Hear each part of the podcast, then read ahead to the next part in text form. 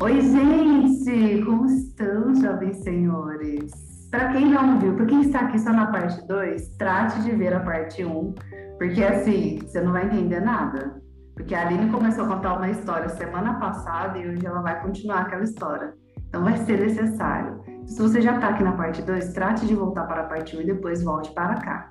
Agora você que já ouviu a parte 1 e quer saber o que a Aline tem a nos dizer, que vídeo é esse do TikTok que ela viu, tá aqui no lugar certo. Então, assim, como vocês já conhecem a gente, já sabem, né, como a gente tá, a gente vai continuar por onde a gente parou, de onde a gente parou, e a Aline vai continuar a fala aqui. Então, Aline, é com você. Eu. Olá, pessoal.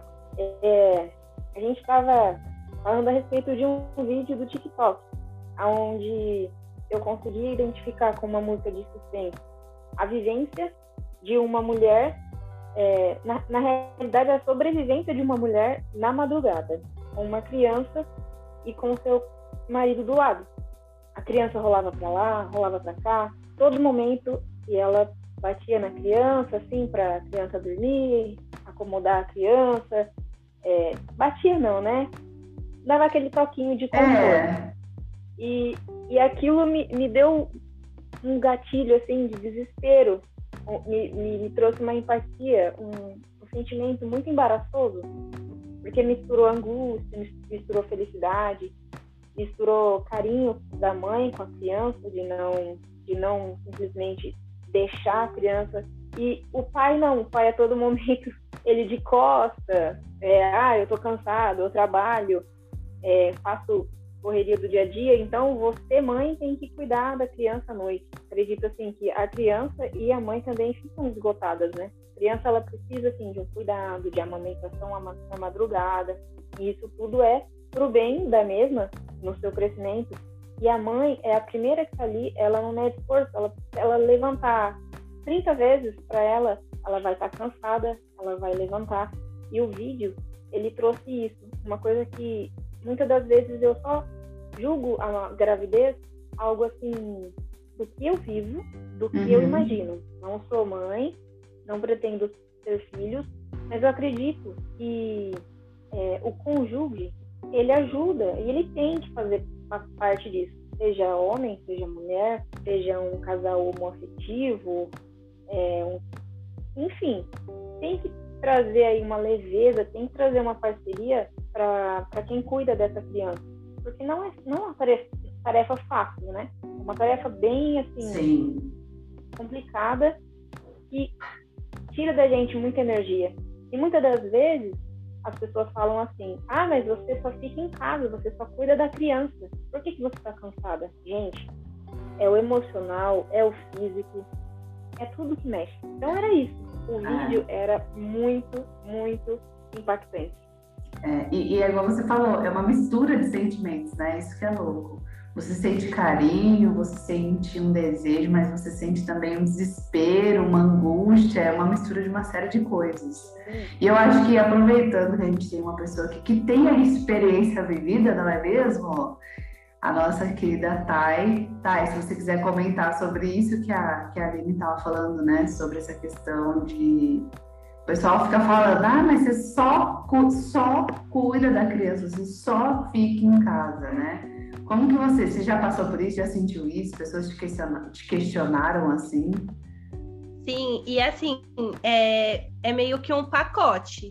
Porque eu já cheguei a ouvir assim, é, tem coisa que é só a mãe. Você fica o hum. dia inteiro em casa, então você acorda de madrugada para cuidar. O pai tá trabalhando fora de madrugada, ele, é o horário que ele tem para descansar e para ajudar, qual é o horário que ele tem? Então, tipo, é, é uma coisa que já vem inserido, é como se fosse uma obrigação. Isso é só você.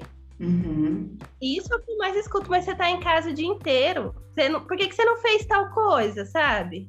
Nossa, mas dava tempo de você ter feito tal coisa, porque você tá aí o dia inteiro, só fica no celular o dia inteiro, mas ninguém vê. Assim, o pessoal de fora muito fala. Mas ninguém vê o quanto a gente sofre. É, que, é muito o que a Aline falou. É assim, é um cansaço, mais que o cansaço físico, é o cansaço mental, sabe? Porque Sim. é um, é assim, um, um, sobrepeso.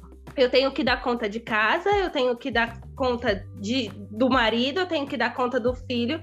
Graças a Deus, o Jackson ele é muito compreensível. Compreensível, ele me ajuda muito, sabe, assim, dentro de casa. Mas o pessoal de fora acha que, tipo, é, é super errado. Eu tenho que dar conta de tudo. E, é já que você não tá. Ajudar. Isso. Tipo assim, ainda mais por eu estar desempregada, sabe? Você tá o dia inteiro em casa, isso é sua obrigação fazer. Mas assim, eu eu particularmente, particularmente preferia estar trabalhando fora. Do que eu acho que é cansamento. É. é e aí a, a minha mãe também fala que ela descansa no trabalho. Entendeu? Tipo assim, porque pede para trocar, né? Ah, vamos trocar então. Eu vou trabalhar no seu lugar e você fica aqui, né? Porque por mais que você trabalhe, você tem alguns momentos assim de descontração, você não fica preocupado e tudo mais no trabalho, né? Falando assim. Agora em casa, você tem que sempre estar tá fazendo alguma coisa, né? E aí derruba um negócio, já tem que e aí tem que limpar a casa, e aí tem que não sei o quê, e aí tem que fazer comida, e aí o dia passou e a criança está chorando, e quer não sei o quê, e quer atenção, e a escola, né? Pensando agora na pandemia, que muitos dos pais tiveram que dar conta disso também de ter que fazer esse papel de praticamente um professor dentro de casa. E é interessante tocar nesse ponto, porque eu estava lendo uma, uma reportagem falando sobre o burnout parental. E o que, que é isso? O adoecimento por conta da paternidade, por conta de ser pai e mãe, por conta deste papel, né? Porque a gente ouve o burnout mais com relação ao trabalho, que é a pessoa adoecer por conta do trabalho, mas também existe essa questão do adoecimento por ser pais, né? Então, olha como é interessante. Eles trazem essa perspectiva no sentido, antes, os pais eles tinham uma rede de, de pessoas e de, de instituições que davam aquele suporte, né? Não ficava tudo em cima deles. Então tinha a escola que cuidava de uma parte, às vezes tinha os avós que ficavam em algum momento, né? Agora na pandemia, como é que faz? Ainda tá tudo em casa, né? Já já tá em casa, por que, que você tá reclamando? Então entra isso também. Muitos dos pais que agora estão de home office, as pessoas falam, ah, agora vão passar um tempo com os pais. Mas é reunião, é trabalho, é criança, é escola, é sendo professor, sendo tudo né? Então a gente às vezes tem que parar e olhar e falar assim, poxa, será que é justo cobrar tudo isso dessas pessoas? Então é pesado. Aí, aí a gente fica aquele silêncio, né? Silêncio tipo, hum, realmente. silêncio reflexivo, né? Um silêncio para refletir Sim. sobre essas histórias, situações, sobre tudo isso. Mas, gente, é... e eu estava agora pensando aqui numa coisa. A gente falou sobre, a Thay falou sobre essa questão, né? De tipo, ah, é só mãe, é só a mãe que faz tudo isso. Pensando no mundo animal, uma perspectiva louca que agora que eu fiz, que agora que eu pensei nisso, né? Porque nós somos animais mais racionais, é óbvio, né? Então a gente pensa aí nas coisas que a gente vai fazer. E se a gente fosse olhar na perspectiva dos animais que não são racionais, a questão da, da gestação né, animal aí. Pensando nisso, vocês acham que no mundo animal existe essa, essa divisão de tarefas? O que, que vocês conseguem? Pensando aí, tipo, assistir ali um programa de animal e vi que tinha um filhote, não sei o quê. O que, que vocês acham? Não precisa ter certeza, gente. Só joguei na roda aqui para ver o que, que vocês acham. Eu acho que não. Hum. Eu acho que o animal irracional, seja um cachorro, um gato, é, esses que a gente tem mais convivência, né? Eu acho isso, contato. Eu acho que cai muito mais sobre a fêmea do que o macho. O macho ele vem só para procriar e parece que desliga. Ele não, não, não chega perto, Aí a fêmea tem toda aquela braveza de proteção, ninguém põe a mão, senão eu mordo, e assim vai. Eu acho assim uma coisa fantástica. Por mais que seja só do lado da fêmea, mas é, é uma coisa assim incrível. Uhum. É, eu pensei muito nos mamíferos, porque, tipo, parece que é a fêmea que, que amamenta, e, tipo, eu pensei nos macacos também, que, eu não sei, eu acho que eu já vi em algum lugar que eles ficam, tipo, nas costas da mãe, sabe? Então eu acho que, que pesa mais para pra pessoa, pro, pro que amamenta também. Não que eu entenda algo de, de animal, mas eu acho que. aqui. É, a responsabilidade é. sempre cai pra, para fêmea também. É muito o que a Aline falou. Por exemplo, se tem dois gatinhos ali, estão ali no cio, no telhado, gritando horrores, é a fêmea que vai carregar, é a fêmea que vai fazer a amamentação e sabe lá onde está o, o macho do gato, né? Então acho que até nisso tem também. Eu acho que o macho do gato tá rodando atrás de outra fêmea para deixar a responsabilidade, porque tudo sobra pra gente. Gente, Eu concordo. surreal, não é? Não, e eu parei pra pensar porque eu fiquei pensando assim, né? Tá, como é que é no mundo animal? Como é que acontecem as coisas? Porque eu também tenho essa sensação. Porque às vezes você sabe qual que é a fêmea que tá grávida, porque você tá vendo que ela tá ali com filhotinhos e tudo mais. Mas você não vê assim, chegando a fêmea e o macho atrás, entendeu? Catando os cachorrinhos pra trás, os gatinhos pra trás carregando também. A gente não vê isso. Às vezes você nem sabe quem foi o, o macho que foi lá e, e você fica tentando caçar pra ver, mas quem que foi, qual gato que foi, ou o cachorro que foi que fez isso aqui, né? Tipo assim, some. Igual a Thay falou, às vezes ela deve estar atrás de outra aí pra ver como é que vai ser, que né? E, e aí eu pergunto, será que isso é uma coisa instintiva? Será que é uma coisa do nosso animal ter esse comportamento? O que, vocês acham? Olha o silêncio reflexivo de novo. Eu acho, eu acho que como, como nós, nós, seres humanos, somos racionais, eu acho que não é uma, não é essa a questão. A questão é a desconstrução que tem que haver entre a- o- as pessoas. Então, assim, como foi falado anteriormente, que não existe é, atitude feminina, não existe atitude masculina quando o assunto é criar e cuidar de uma criança, cuidar de uma Uhum. vida que tem de tudo para ser uma ótima pessoa, é, construir nela um caráter, porque além de tudo, você, é, por exemplo, em home office você tem que ser o professor, ser a mãe, ser o amigo, ser tudo, porque além de tudo, a criança ela tá de certa forma isolada, então ela precisa ter esse, essa continuidade social. Então a gente tem que trazer para ela educação, caráter, e a partir do momento que a gente desconstrói é, esse papel feminino e esse papel masculino, que é muito difícil, acredito que está muito longe disso acontecer, é, torna-se mais leve ter filhos. Torna-se mais leve para a mãe, é, não desencadeia problemas emocionais após uma gravidez. Então, tudo isso eu acho que vai a partir do nosso racional mesmo e a questão da desconstrução, na minha opinião. Uhum. Uhum. Que mais? Eu concordo 100% com a Aline. Eu acho que, falando mais da questão do ser humano, né?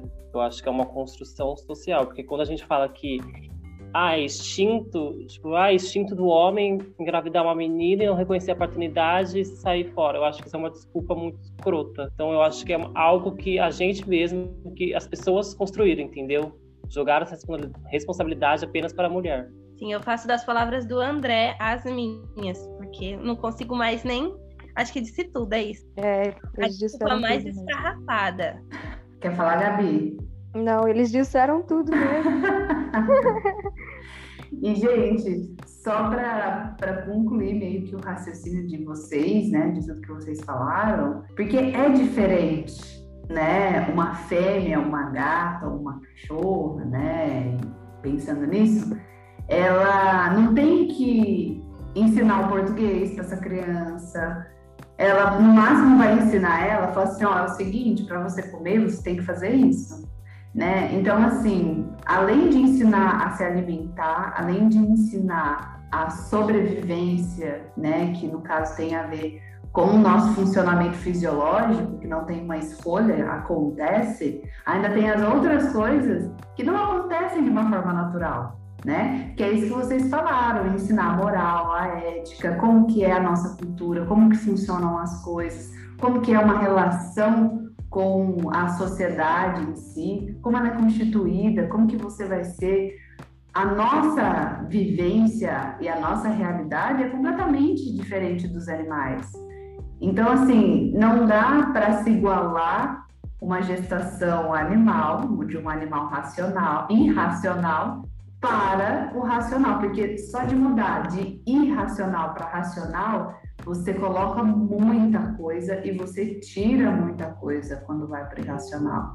Então, assim, não dá para se jogar, não dá para se igualar uma gestação de um animal irracional, porque depois também que esses esses gatinhos, esses cachorros já tiverem aí não tá mais suficiente, essa mãe, ó, tchau também. Ela não vai ficar ali, né? Ela não vai ficar ali, ai, tá tudo bem, filho, filha? Ai, você precisa de alguma coisa? Ai, ficou doente? Não, a mamãe vai ali buscar um remedinho para você, né? Então, assim, não. Para vocês terem noção o quanto é diferente, inclusive, a perspectiva da maternidade, entre aspas, né, para esses animais irracionais. Então não dá, né, gente? Não dá. Não, não dá. Por mais que o assim, comportamento pode ser diferente, né? Essa questão que a gente comentou, que a fêmea, né, fica com a responsabilidade, mas não tem comparação, não. Não.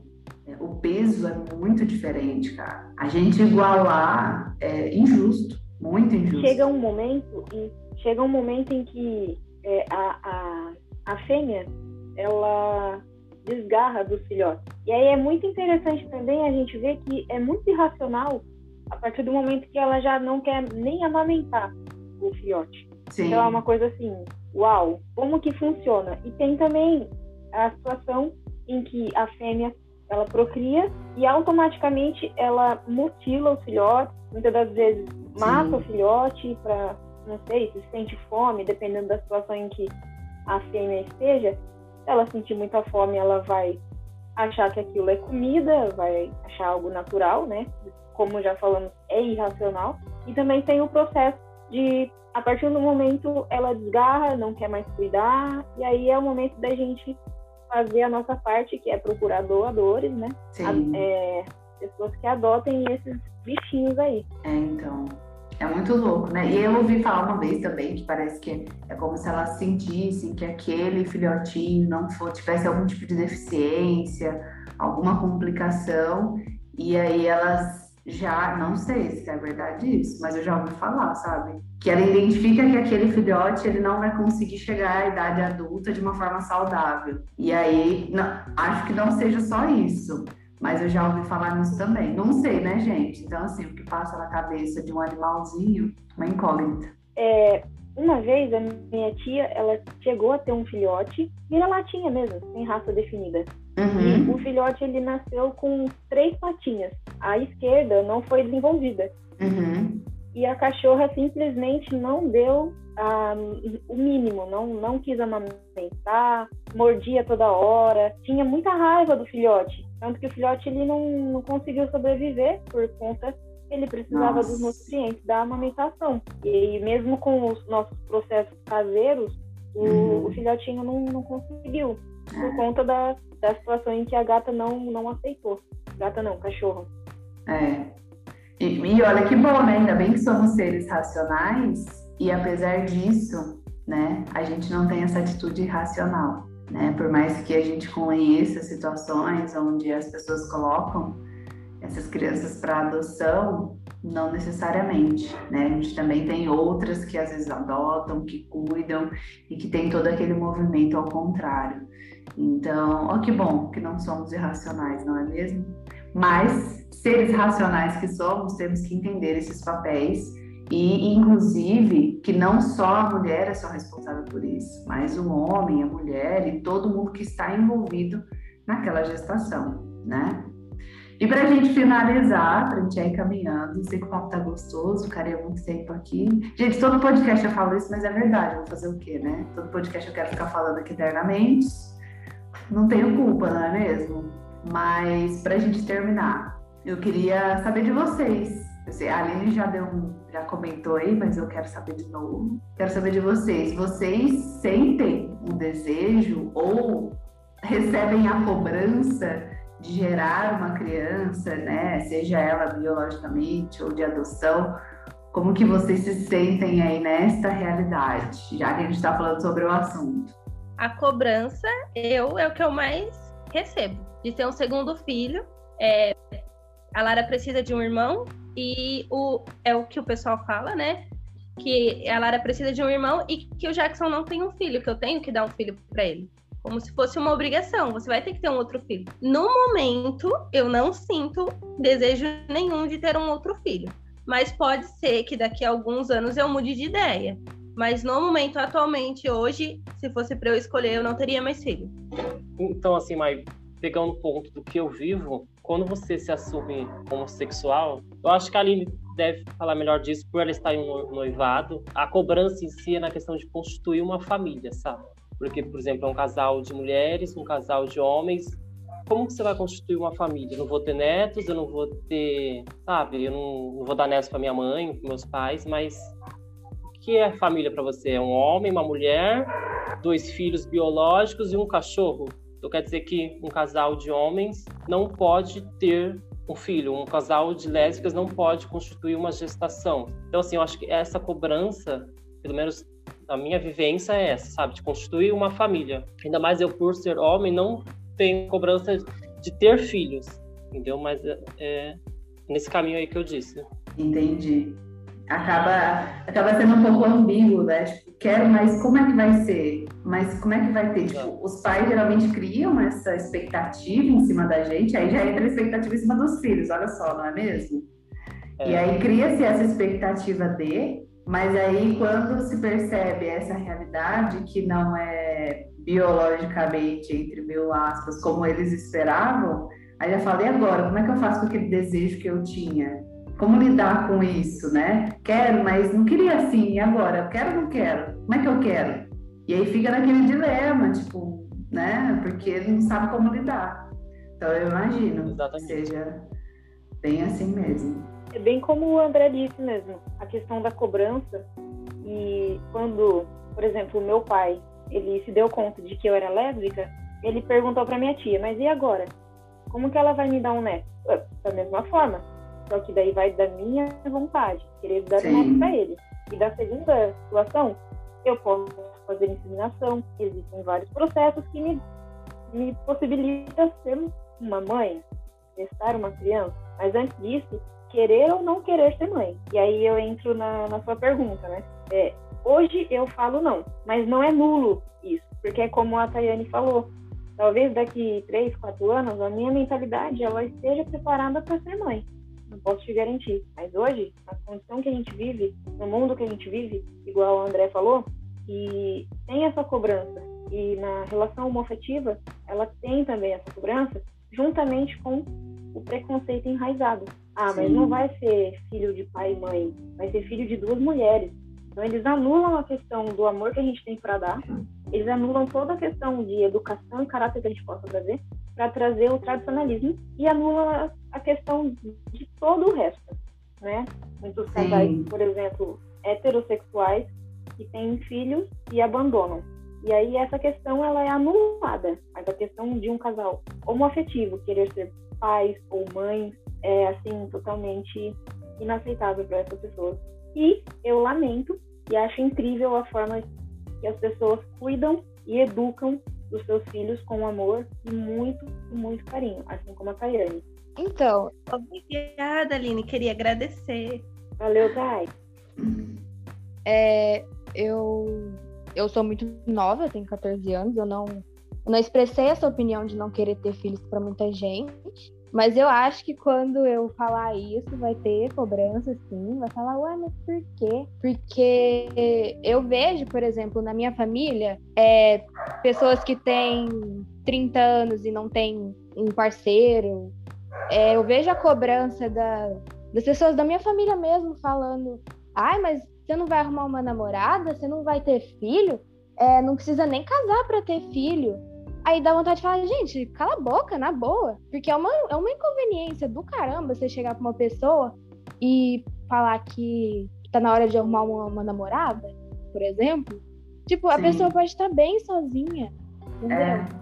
Não faz sentido. É, e, e aí entra, entra a mesma coisa, né? Pra quê? Se a pessoa tá bem, tipo, se ela não se sente à vontade para, o que que para a pessoa vai mudar se acaso ela tiver ou não? Porque eu, pelo menos, particularmente falando, eu olho e falo, você tá feliz? Tô. Então tá ótimo. E o, o que eu quero ver é que a pessoa esteja bem. Seja num relacionamento, seja fora de um, seja sendo mãe ou não, né? Ou pai, e aí por aí vai. Assim, é, para mim, pelo menos, é o que mais importa. Porque o que vale você ter um primo, um filho, um neto, um sobrinho, sei lá, num relacionamento onde você vê que aquele relacionamento é um relacionamento abusivo, né? Onde aquela pessoa você vê que está sendo sugada pela, pelo parceiro, pela parceira, pela pessoa em que ela está, né? Então, assim, é como se você tivesse que ter alguma coisa a qualquer custo para seguir alguns padrões que aquela pessoa acha que é o correto. Mas e se o correto for ruim? E se o correto não for bom? Aí a pessoa tem que dar um jeito, né? Porque aí joga para a pessoa, ah, você que quis. Aí, não, eu só estava perguntando, mas eu não falei que você tinha que, né? Não sei se você já percebeu, às vezes eu tenho a sensação disso. Aí o pessoal tira da rota, não, mas eu só perguntei, não falei que era para arrumar. Falei nada, você que entendeu errado. Então é muito pesado. Quer, quer, colocar mais alguma coisa, Gabi? Não, é isso aí mesmo. Gente. Uma das coisas que eu mais ensino pra Lara é isso. A pessoa tá feliz é o que importa. Às vezes, várias coisas assim, ela vem questionar, eu falo, Lara, se a pessoa tá feliz, a gente não tem nada a ver com isso. Que nem o meu melhor amigo, ele é homossexual, e assim, não que ela presenciou eles não, não pega, se pegando nada, mas assim, às vezes de estar tá abraçado, fazendo carinho de mão dada, e ela chegar e me perguntar. E eu sempre falei, filha, não importa se ele vai, se ele tiver com uma mulher ou com um homem. O importante é ele estar tá feliz. E é na base disso. O cabelo Sim. da Aline mesmo. Ela achava o máximo a Aline ter o cabelo cortado, ser uma mulher e ter o cabelo cortado, como o cabelo de homem, que é o que as pessoas. A... O que é dito como masculino, né? Isso, impõe. Sim. E ter o cabelo colorido. Então, assim, para ela era o máximo. Eu falei, ô Lara, a Aline tendo o cabelo daquele jeito, ela tá feliz? É o que importa. E aí depois teve até uma atividade de cabelo colorido que eles mandaram é, da escola sobre as diferenças, sabe? E aí ela, nossa, mãe, parece aquela sua amiga, né? Eu até mandei pra Aline para falar que a Lara é. tinha lembrado. Ela, ai, mas o que importa é que a pessoa tá feliz, né? Então, é isso. E se é a pessoa é isso. é feliz sendo mãe, se a pessoa não é, a gente não tem nada a ver com isso. Acho que a gente tem que cada um cuidar da nossa própria vida e deixar os outros viver a vida deles em paz. É. E estar tá junto com essas pessoas, né? Respeitar essas Sim. escolhas sem impor aquilo que a gente acha que é correto, né? E apoiar quando elas precisarem e estar tá junto ali, né? Por mais que às vezes possa ser sofrido para a gente, já, né? Exatamente. Sim, e às, vezes, e às vezes o que o que me faz feliz não te faz feliz. Sim. Então, né? Tem que... E tá tudo bem. E sim, a gente não tem que padronizar o que é felicidade. Exatamente. Sim, é relativo a felicidade. Sim. É tudo Existe relativo. um ditado que é existe um ditado Exato. que ele é muito antigo. É, o que seria do branco se todo mundo gostasse do amarelo, né? Então não teria graça. Exatamente. E com essa frase reflexiva de Aline, que a Aline começa e a Aline termina, vamos finalizando o nosso podcast. Eu queria agradecer a presença de, de vocês aqui nesse, nesse segundo episódio para a gente finalizar. Estou muito feliz, acho que foi uma conversa muito gostosa, acho que a gente refletiu sobre muitas coisas, inclusive sobre o ser racional e irracional, né? Mas foi muito gostoso, gente. Muito obrigada.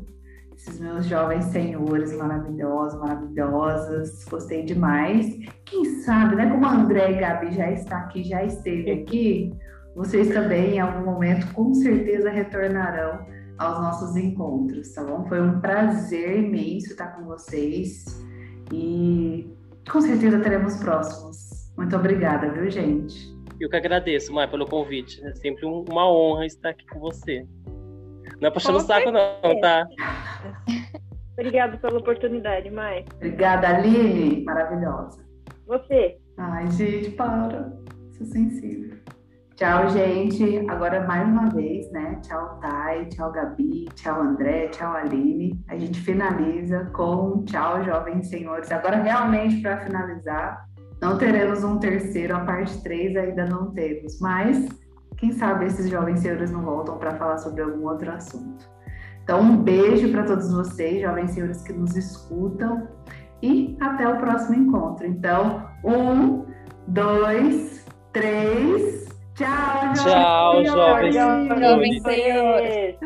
Até a próxima, meu povo. Tchau.